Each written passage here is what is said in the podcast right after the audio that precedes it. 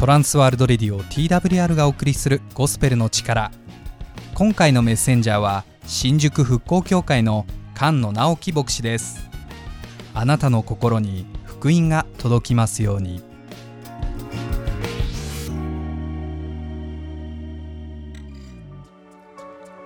皆さんお元気ですか？新宿復興協会の牧師の菅野直樹です。イエス・キリストはあなたを愛しています。私もあなたを愛しています。今日は世界のベストセラーであるバイブルから有名なブドウの木と枝のメッセージをあなたにお話したいと思います。場面を少し遡りますとイエス様と弟子たちが最後の晩餐を行っていました。レオナルド・ダ・ヴィンチの絵画でも有名なあの出来事です。最後の晩餐といってもそれが最後だと分かっていたのはイエス様だけですがイエス様はこれから十字架にかかり死なれてこの世を去られる時が近づいてきました。最後の晩餐を終えて弟子たちにお別れの説教をされます。その説教が終わるとすぐに立ち上がって弟子たちを連れてゲッセマネの園というところに向かいます。数時間後にはこのゲッセマネの園でイスカリオテのユダの裏切りによってイエス様は逮捕されることになります。今日はその途上で語られた最後の最後に語られた説教。遺言のような大切な説教からお話しいたします。内容はブドウの木と枝です。イエス様は道を歩きながらブドウ畑の前で立ち止まってブドウの木を指さしながらお話しされました。まず第一番目、ブドウの木とその枝。ヨハネ15章1節私は誠のブドウの木であり、私の父は農夫です。この私は誠のブドウの木の私は何々というのは、英語で I am です。ギリシャ語ですと、エゴーエイミーという言葉になります。イエス様はここで私は何々であると語られましたが実は私は神である神宣言をされた言葉なのです。イエス様は神の一人子です。今から2021年前に人間の姿をとってこの地上に生まれました。なぜ神が人間となられたのでしょうか。それは私とあなたが人間だからです。イエス様は私たちを救うために来られたのです。そしてイエス・キリストが生まれたことで歴史は二分されました。それが西暦に表されています。一つは BC キリストが生まれる前。もう一つは AD キリストが生まれてから2021年というのが今年です。キリストが誕生したという出来事は世界を変えてしまったのです。今日あなたの人生も変わることができます。人はキリストによってどこからでも変わることができるのです。さて、なぜここでブドウの木の話が出てきたのかと言いますと、旧約聖書においてイスラエル人のことを神はブドウの木として語られています。エレミア書2章21節私はあなたをことごとく純良種の良いブドウとして植えたのにどうしてあなたは私にとって質の悪い雑種のブドウに変わったのか。神はイスラエルを純良種の良いブドウとして植えられました。そして神は手入れをして豊かな収穫を期待されました。しかしイスラエルは質の悪い雑種のブドウに変わり水ブドウの実や腐ったブドウの実しか結びませんでした。そこで神はイスラエルに意図されていたことを成就するためにイエス様をこの地上に送られました。だからイエス様は今日の聖書箇所に書いてあるように誠のブドウの木なのです。2つ目。それを取り除きとありますがどういう意味でしょうか。続いて聖書を読みます。私の枝で実を結ばない者は皆、父がそれを取り除き、実を結ぶ者は皆、もっと多く実を結ぶために、刈り込みをなさいます。あなた方は私があなた方に話した言葉によってもう清いのですと書かれています私の枝で実を結ばない者は父がそれを取り除くというのはどうも怖い言葉ですよね果たしてどういう人を取り除くというんでしょうか？口先だけの偽物の信者あるいは信者だけれど途中で罪を犯したら取り除かれるんでしょうか？あるいは途中で堕落した信者は取り除かれるというんでしょうか？実はギリシャ語でこの取り除くと訳された言葉は持ち上げるとか取り上げるという意味もあるのです。持ち上げる取り上げるということを踏まえて翻訳し直すと弱っている枝があったらそれを持ち上げより多く光と空気に触れさせるということになります。そうやって実を結ばせようとする。全然イメージが変わってしまいますよね。ある時山梨県の甲府にバイクでツーリングに行きました。ある武道園の主人と親しくなり聖書を開いてこのヨハネ15章のブドウの木と枝のお話をしました。このお話をどう思いますかと聞きますと返ってきた答えは意外でした。そんなバカなことがあるか。怒り心頭です。ではと言い直しました。では弱っている枝を持ち上げより多くの光と空気に触れさせるならどうですか？これなら正しい。笑顔で答えてくれました。長い時間かけてやっと育ったそのブドウの木と枝をちょっと問題がある。すぐに実を結ばないからといってねバッサバッサと切ってしまう。そういう農夫がいるとしたら正常ではないのですね。これが前半でした。後半にはまた別なことが書かれています。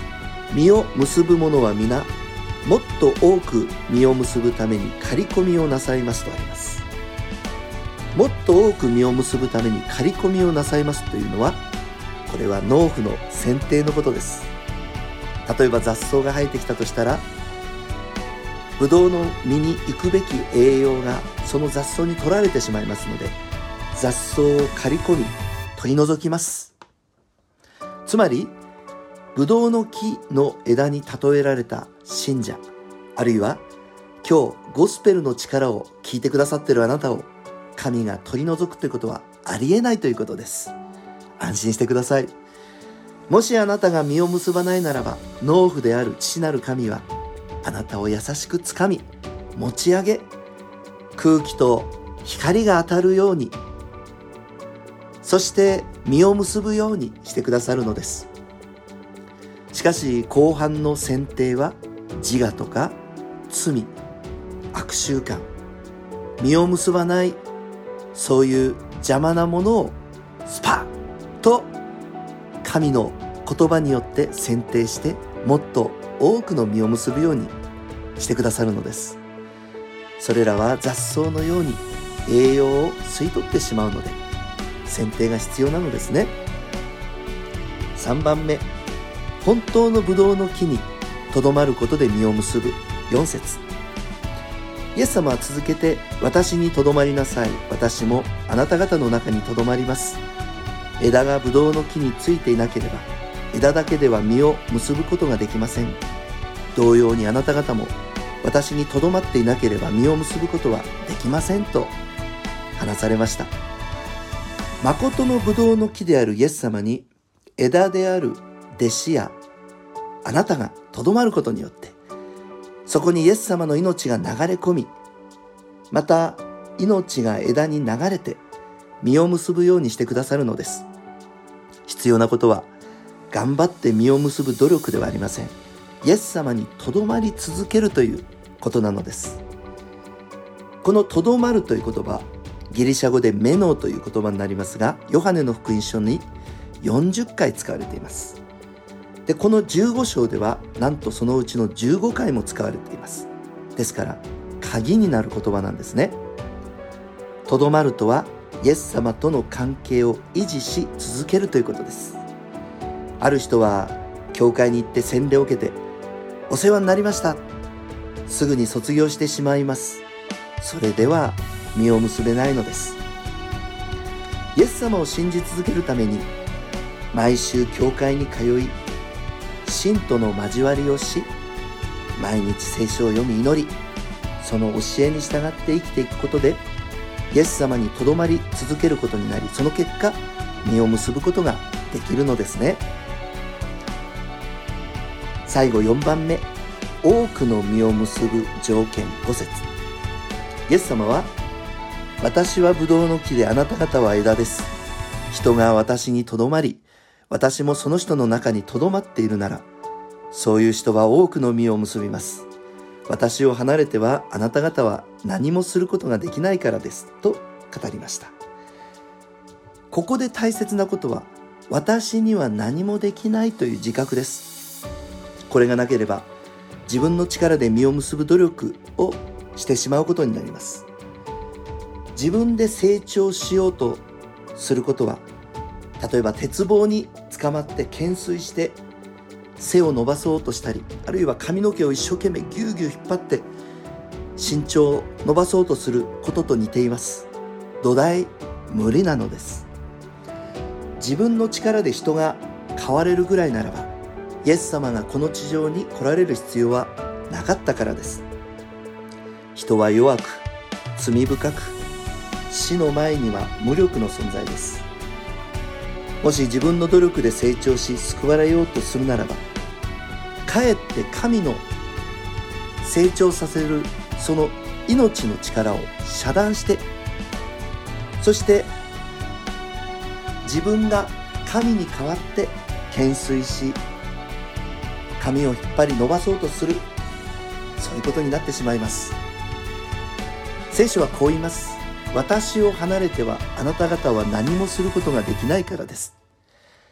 これが宗教とイエス・キリストの違いです。宗教は救われるための人間の努力です。しかしキリストは私たちが自分の力でどうあがきどうしようとしてもどうしようもないことを知っておられるので2021年前にこの地上に生まれてくださったのです。この出来事を記念するのがクリスマスです。イエス様を信じたら救われますがイエス様とつながり続けてブドウの木と枝に命の交流があるように祈り神との命の交わりをしていくことが大切なのです。イエス様が私の中に住んでくださるというのです。それは結婚する前の恋人同士の関係ではなく結婚をして夫婦が同じ屋根の下に住むようにいつも一緒に生きていくということです。聖書が語る罪とはイエス様との関係が壊れて別居状態にあることを指すからです。皆さん今日イエス様に立ち返りませんか？お話をまとめます。聖書はイスラエル民族が実を結ぶように期待したのに実を結べなかった。かえってイスラエルの人たちは主に逆らい公正ではなく流血や不義を犯した。でも聖書は私たちも同じだ。神から離れている存在だ。罪人だというんです。今日そのために神に立ち返りそして神と共に住みませんか？旧約聖書ではイスラエルと共に住むと約束しました。でこの住むという言葉が今日の新約聖書の言葉に直すととどまるという言葉になるのです。神はあなたの中にとどまりたいと願っています。今日あなたはどうでしょうか？神と相思相愛の関係にあるのでしょうか。皆さんにお勧めします。今日ラジオの前で祈ってイエス様を信じませんか？そうしたら救われます。もしあなたが今日イエス様を信じたいと願うならこのお祈りを一緒に心の中で祈ってください。天の神様私を愛してくださりありがとうございます。私は神から離れていた罪人です。今日救い主イエス様を信じこの心の中にあなたを迎え入れます。あなたが私の代わりに十字架で死に3日目に復活してくださったことを信じます。私を救ってくださり感謝をいたします。天国に行く日まで私を導いてください。イエス様のお名前によって祈ります。アメン。今日このお祈りを捧げてくださった方は神の子となり救われました。もしよかったら一緒にお祈りしてくれたことを手紙やメールで私たちにお知らせください。私が牧師をしている教会は東京の新宿にあります。新宿復興協会です。ホームページで検索してくだされば情報を知ることができます。またあなたのお近くの教会に行ってみませんか？コロナ禍ですぐに教会に行けなくてもあなたの新しい一歩を祝福して助けてくださるはずです。人はどこからでも変われます。イエス様があなたを変えてくださいます。最後までお話を聞いてくださってありがとうございました。新宿復興協会の牧師の菅野直樹でした。またお会いいたしましょう。さようなら。トランスワールドレディオ TWR がお送りしているゴスペルの力 TWR では全国のコミュニティ FM でこのゴスペルの力を放送していてイエス・キリストの福音人生が変えられたストーリーをお送りしておりますご意見ご感想などがありましたらぜひお送りください送り方は TWR のホームページ twrjp.org twrjp.org のお問い合わせフォームからお送りください。